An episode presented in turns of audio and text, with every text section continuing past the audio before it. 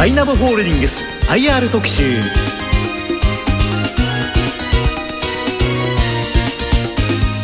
アイナブホールディングス IR 特集。この番組は証券コード7539東証スタンダード上場アイナブホールディングスの IR 活動の一環としてお送りします。皆さんこんにちは。鎌田新一です。本日はアイナボホールディングス代表取締役社長安倍和成さんにお話を伺います。安倍社長本日はよろしくお願いいたします。お願いいたします。アイナボホールディングスは業種では卸売業に属しております。卸売業というと、これ商社になりますけれども、えー、私、東洋経済の会社指揮法の最新号を見てみましたら、タイル、空調など、住宅設備機器の販売工事で業界首位と記載されておりました。トップなんですね、業界で。はい、えまず、どのような事業を行っているのか、そこから教えてください。はい。えー、当社は、戸建て住宅の外壁、主にセラミックタイル、サイディング、石材等の工事、それと、水回り、その中でシステムバスルーム、洗面所、トイレ、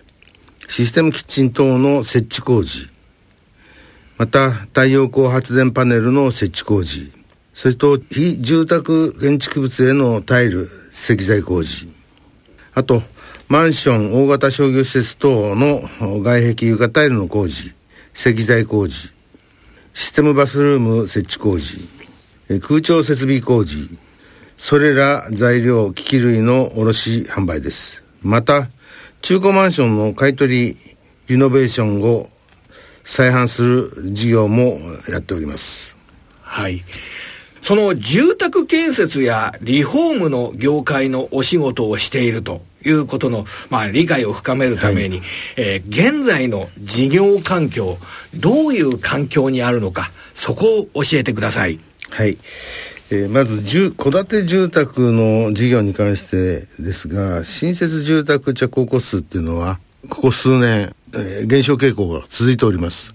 えー、また、リフォームについては、潜在需要っていうのは根強いんですが、値上げムードの中で、え、現在ではちょっと小休止というような雰囲気が漂っております。いずれにしても人口減少、所帯数の減少ということが、あ業界全体、市場全体ではだんだん影響が出てきておりまして、非常にえー、市場環境は国内の住宅関連の業界としては非常に厳しい状況にあるということです。そうしますと、今の段階だと足元の需要というのが、まあこれ当然ですね、日本で人口自体がどーんと増えているような状況ではありませんから、その住宅の市場自体も、まあ、今、ドーンと増加しているというわけではないかとは思われるんですけれども、なんかあの、業界全体だと、えー、リフォーム、まあ、20年、30年間経ったお家のリフォームなどの需要を取り込もうというような関連企業も多いようですけれども、まあ、そのあたりっていうのは、今のお仕事、あそんなに勢いは今のところないんですか、これは？あの、勢いっていうより、まあ、なんとかそれで皆さん食いつないでると いう状況だと思います。はい、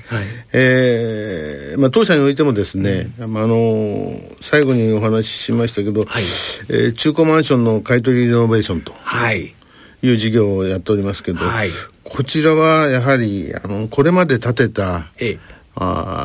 すでに建っているマンションとも、いわゆる、えー、物件というのはかなり量があるもんですから、ええ、それと新築のマンション等の値上げっていうのが、はい、価格というのが非常に今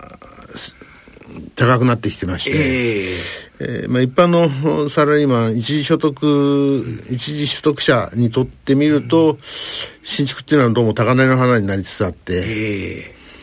新耐震基準になってからの、はい、マンションに関して言うと、非常にあの建物自身はしっかりしてますんで、はい、えー、それの内装のリノベーションということをして、えー、販売していくという事業に関しては非常にですね、はい、好調です。ですから、やっぱり市場に合った事業っていうのをどう展開していくかと。えーいうことだと思ってます。はい。そしてあの、数字を見ながら業績の動向について教えていただきたいと思うんですけれども、えー、アイナボホールディングスは9月が本決算の会社です。えー、23年9月期の業績の動向、今ですね、えー、3月のまあ、いわゆる上半期の決算まで、えー、明らかになっているわけですけれども、えー、3月上半期の売上高は440億円、前年同期比で9.7%の増加となりました。売上高はおよそ10%の増加ですね。そして、営業利益については13億6000万円、11%の減益となりました。まあ、このあたりの業績の動向について教えてください。はい。えー、おっしゃる通りですね、えー、3月前半までの業績について、売上高は好調に推移したものの、粗利益額がえー、販管費の増加に追いつかなかったと。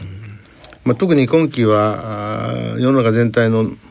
えー、人件費、まあ、いわゆるベースアップ等の動きというのは非常に強かったものですから、えー、当社ももれなくやはり、えー、ベースアップということには社員のベースアップということで、えー、経費、特に人件費の増加というのが大きく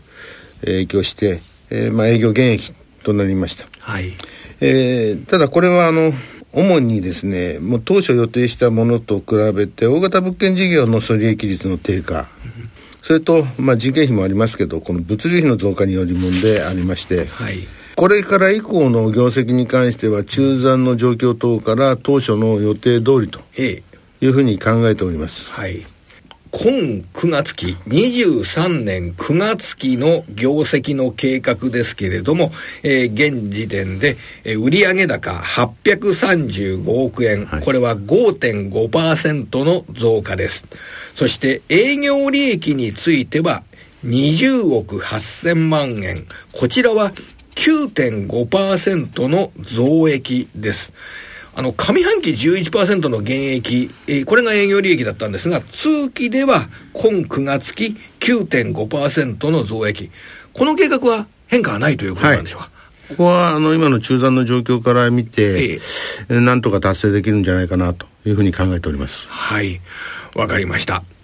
えさて、足元の今、業績の動向について確認させていただいたんですけれども、え次に中期的な業績計画、えー、どのようにお考えか教えてください。はい。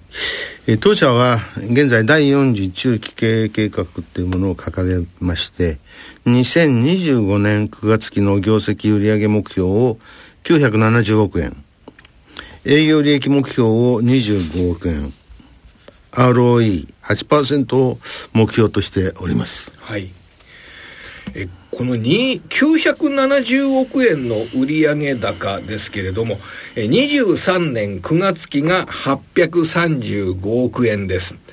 それに対して2年間で970億円ということは、あの、結構順調に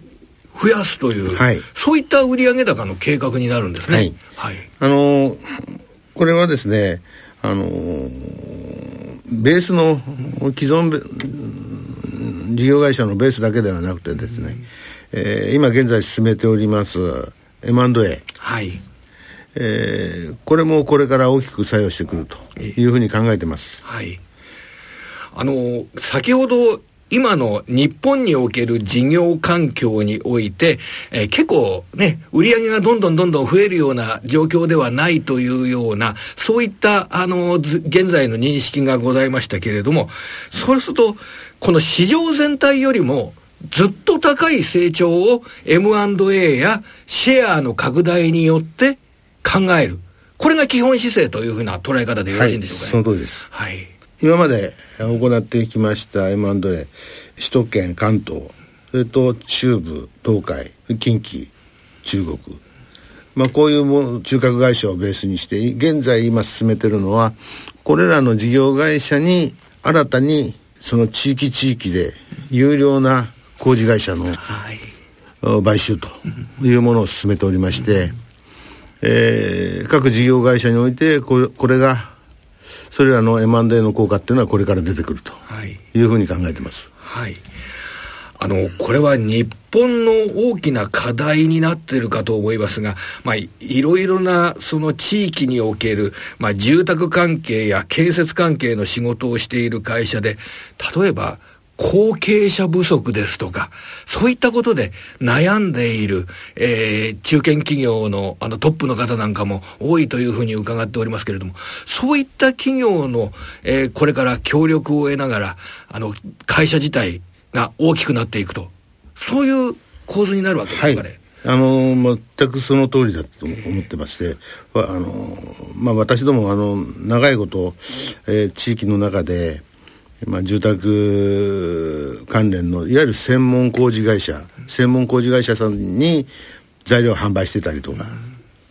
あるいは工事のお願いをしてたりとかいう関係というのをずっと作ってきたわけですけど、最近はそちらのですねやはり後継者がいなくて廃業したいというようなあお話というのをよく聞いてまして、え今期ですねそうそういう会社だけで今期内で8社ほど M&A で、で非常にあのー優秀な施工能力とですね、えー、あのバランスシートもですね、えー、本当素晴らしいバランスシートを持ってられるんですよ、えー、でそういう会社があえて廃業すると、いうようなお話を伺うもんですから、まあ、それはもったいないんで。これ、社会的損失になりますよね。はい、はいそうすると、あの、アイナボホールディングスの M&A によって、多くの、まあ、住宅関連で働いている方々の、あの、将来にとって、まあ、様々な形でプラスになるというような、そんな理解ができるわけでしょうかね。はい。わ、はい、かりました。それでは今回、この中期経営計画の達成に向けて、えー、リスク要因ですとか、そういったものがどういうところにあるのか、これやはり、あの、リスク要因というのを投資家の皆様知りたいと思うんですけれども、どのようにお考えでしょうかね。はい。あのやっぱり市場全体は、住宅産業っていうのは、あの、縮んできてますし、うん、特に先ほどもお話したように、新築住宅っていう中で、あの今まで我々そこをベースにした事業展開っていうのをやってたわけですけどこれからどうもそこが急激に減るだろうと。ということになると、やはりビジネスモデルそのものをもう作り直していかなきゃいけない。えー、これが一番大きな課題になると思っております。はい、まあ、それで中でグループ内の各事業会社のエリア戦略っていうものが非常に重要になってくると。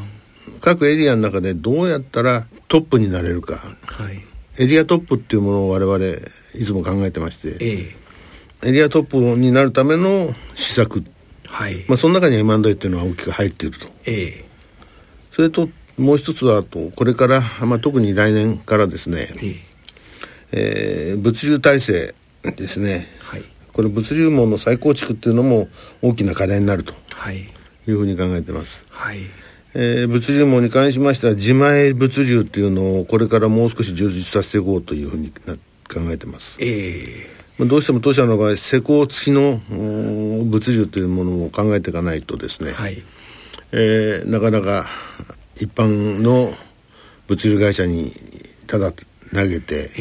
依頼するだけの形ではなかなか難しい。特に現場の指定時間というものがありますんで、それにどうやって合わせるかとか、一般の物流会社にそれをお願いできるということがこれから困難になりますんで、はい人手不足の関係で困難になってきますので、はい、どうやってそれを自社で積み上げていくかとい。う問題ですね。はい、こういうのもこれから特に法律そのものが労働環境が変わってきますんで、はい、えー、厳しくなるだろうと。えー、ただこれもですねそこがまあ同業他社さんとの差別化の大きな要因になってくるだろうというふうに考えてます。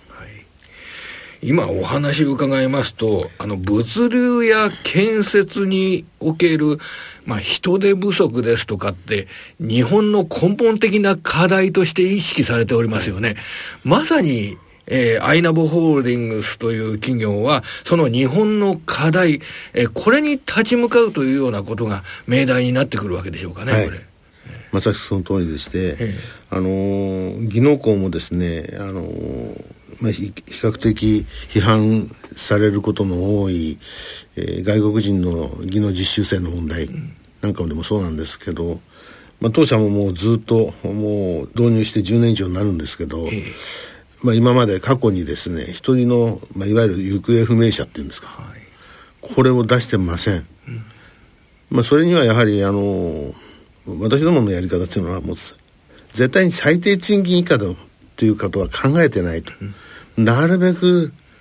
日本人並みの待遇ということですね、うん、それをベースにして若い若い人たちを基本的には育てると、これは日本人も外国人も一緒なんだと、えー、いうことでやってまして、えー、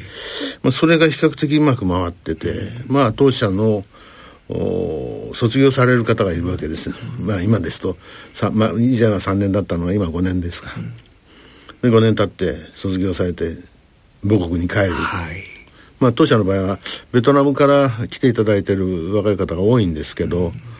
ベトナムに当社あの法人持ってまして、うん現地法人持ってますんで、はい。えー、そちらでままたあの仕事のしていただいてます、うん、あベトナムでも海外での展開っていうのもではこれからも、はいあの考慮することになるわけなんですね、はい。はい、ですから、今ベトナムで、まあ、工事の経験持ってますんで、彼らが実際に今度は図面を作成したり、積算をしたりですね、そういうサービスをあのやってくれてます。はあ、それというのはあの日本ですごくあの建築の省力化ですとかそういったものを日本で追求するそこのノウハウをアジアでベトナムで生かしていくっていうのは結構これ株主にとっても楽しみかもしれませんね、これから考える上では。ですから今現在あのベトナム法人200人おるんですね。あそうなんですか。はい、でそのそこのベトナム法人が非常に今いろんな部分で、えー、寄与してくれてまして、まあ今国内で実言うとあの図面を描く人、うん、積算をする人って人数がすごくいないんですよね。はい、現地のベトナムの現地法人のもですね日本の設計事務所さんのやらデザイン事務所さんとか、まあ、そういうとこから依頼が非常に増えてます。はいわかりました。あの、ちょっとこれも知りたかったんですけども、もともと地域というのは、どこが強かったんですか？あの、地域でいうと。関東ですね。関東がやはりすごく強くて、はい、それで関東は今、あの、その強い中で、いろいろ日本全国にエリアを広げていこうという、そうです、ね、それを今行っている最中という形なんです、ね。はい、関東で、まあ、蓄えた力っていうものを、今現在、これまあ、これも M&A によるんですけど、はい。中部東海地区の中核になるインテルグローっていう会社がございますが、えーはい、そちらを M&A でグループ化して、えーはい、それから今はその中部東海地区もインテルグローをベースにして M&A やってます。はい、わ、はい、かりました。で今あの非常にここのシェアを高めて、市場の成長以上に売り上げを増やすという計画、伺いましたけれども、アイナブホールディングスの強みはどこにあるのか、他社とここが違うぞというような部分がありましたら、教えていただければと思った次第なんですが、いかがでしょうか？はい、えー、当社のようにですね外壁工事ですとか建材重設機の販売を行っている企業っていうのは実際は数多くあるわけです、はい、ただ外壁工事の分野では特に外壁の工事の分野に関して言うと競合会社は年々減ってきています。やっぱりあの非常に技能工の高齢化という問題に、えー、打ち当たってて、えー、やっぱりだんだんだんだんやっぱり施工能力そのものが落ちてきて、存続が難しくなってくる、はい、これがやはり、えー、大きな原因で競合者が少なくなっているのかなというふうに考えてます。えーだ当社はまあそういう中でですね、えー、一つが、えー、総合技術研修センターというものを設けてまして、はいまあ、ここで技術の研修と、えー、施工のサポート、ええ、それと工事品質のレベルを高めるための施工器具の標準化、はい、均質化、はい、これによって、まあ、いわゆる昔の個人による品質の差をなくそうというような努力を、続けてます。まあ、この辺に関してはあのハウスメーカーさんもですね非常に認めていただいてまして現在ではハウスメーカーさんと一緒にですね、あのこの施設を共同で使って、えーまあ、どうやどうやったら品質を上げられるか、まあ、ミスが減るかと、まあ、いわゆる建物引き渡し後のトラブルもそうなんですけど、はい、こういう事故っていうものをどうやったら減らせるんだろうということを、あの元請けのハウスメーカーさんと一緒にですね考えながら進めてるって、そういう施設も持ってます。はい。まあ、非常にそうするとあの地道な努力というんでしょうか、はい、あの仕事のあの細やかさこういった部分が生きてきてるわけでしょうかね。それとあと2つ目がですね、はい、自家保険制度っていうのを作ってます。自家保険はい。はい、これはあの工事業者から、まあ、出来高の一部ですね、はい、コンマス、本当に一部と言いましても、コンマ数パーセントなんですよ。えー、程度をこれ徴収して、えー、これを協力会社さん、まあ、いわゆる下請けの会社が組織する安全協力会というのがございます。ここでプールして、万が一作業員が事故、あるいは病気等で業務が、作業が行えなくなった。場合に、1週間分の所得を保証するという制度ですね。で、この制度によってですね、当社と下請け業者との信頼関係は厚くなっていくと。同時に、技術校の定着率も高まってくるということになります。あの技術校っていうのは基本的に今でもですね、基本は日給月給制度を取ってますんで、ですから例えばインフルエンザ、あるいはコロナ、はい、ということで1週間ダメになったと、はい、いうと1週間分のその月は収入が減るんですね、でそこを補填する、怪我をした場合は現場の労災が出ます、でもそういう風邪だとかインフルエンザって労災が出ないんですね、えー、そうするともうもろにそこに減収1週間分の減収というものがな起きてしまうと、えー、まあ、それを補填すると、えー、いうことで、まあ、安心して働ける、ということですね、はい、あともう一つあの、はい、トヨタセさんとの大きな違いっていうのがですね、えーこれはあの我々が当たり前だと思ってやってたことなんですけど、あるアナリストの方々が方に言わせると、こんなのはと 普通やややりたくてもやれてないって言われたんですけど、まず売上の管理原価管理っていうのは、まあ、工事進捗管理もそうですが、これはどの企業でも行っていることなんですけど、当社の場合はこれに加えて請求書管理、はい、入金管理、はいその結果としての未収金管理を徹底しています、はい、具体的には各案件において仕入れと売上を少額であっても、業単位で管理する、はい、で PL 上の管理だけでなくて、うん、BS 上のチェックも行っておりまして、はい、このような BS 上の管理は工事の進捗状況を見ながら見極める能力が非常に重要で、はい大変なんですが、近年建材販売を行っている同業他社さんが工事施工分野に進出するケースは多いんですけど、この未収金管理が複雑で手間がかかるんですね。まあ非効率だと。いうために多くの工事業者さんが工事事業から撤退していると。ある意味でこの未収金管理っていうのは我々はよく言ってるんですけど見えない参入障壁だねっていうことを、あの言っております。まあこれも当社の特色だというふうに考えてます。えー、はい。わかりました。さて、えー、最後に株主に対しての利益還元の姿勢について教えてください。はい、まずですね、配当成功30%をめどに安定配当というのを継続してまいります。はい。えー、まあ業績次第ではあ増配の可能性も含んでおります。はい。特にこの30%っていうのは最低限という考え方で私どもは捉えておりまして、えー、23年9月期は年間46円、まあ、これ配当成功31.9%を予定しております。また、あの、企業として成長を通して企業価値の向上を図っていきたいというふうに考えております。はい。あの、安定した利益をしっかり出す。毎期毎期しっかり出す。あの、お話を伺ってて、そういったことを株主というのは、えー、期待できるのかなというふうな意識を持ったんですけれども、あの、急成長というよりも安定した利益を、ね、あの、高い確率で出す。このような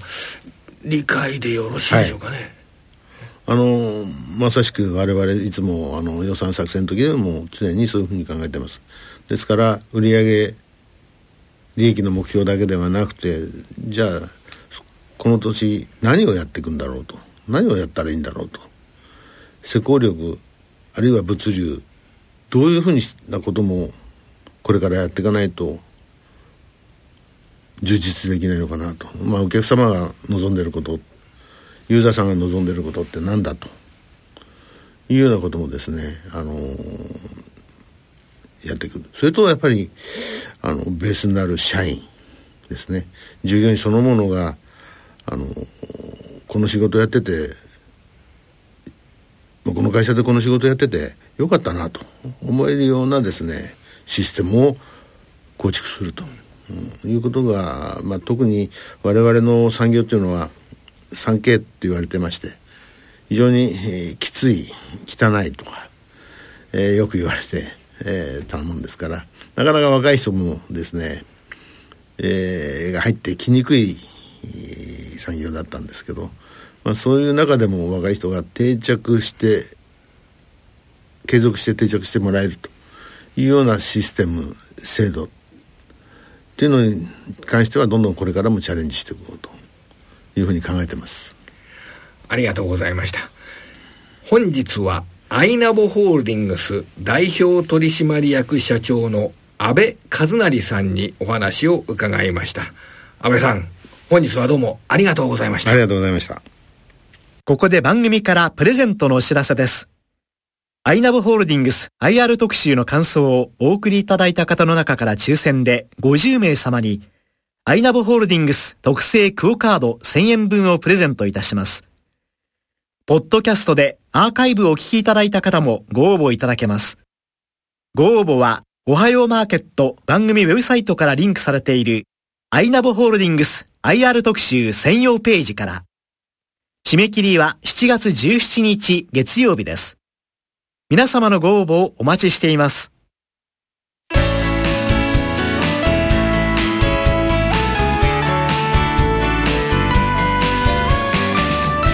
アイナボホールディングス IR 特集この番組は証券コード7539東証スタンダード上場アイナボホールディングスの IR 活動の一環としてお送りしました。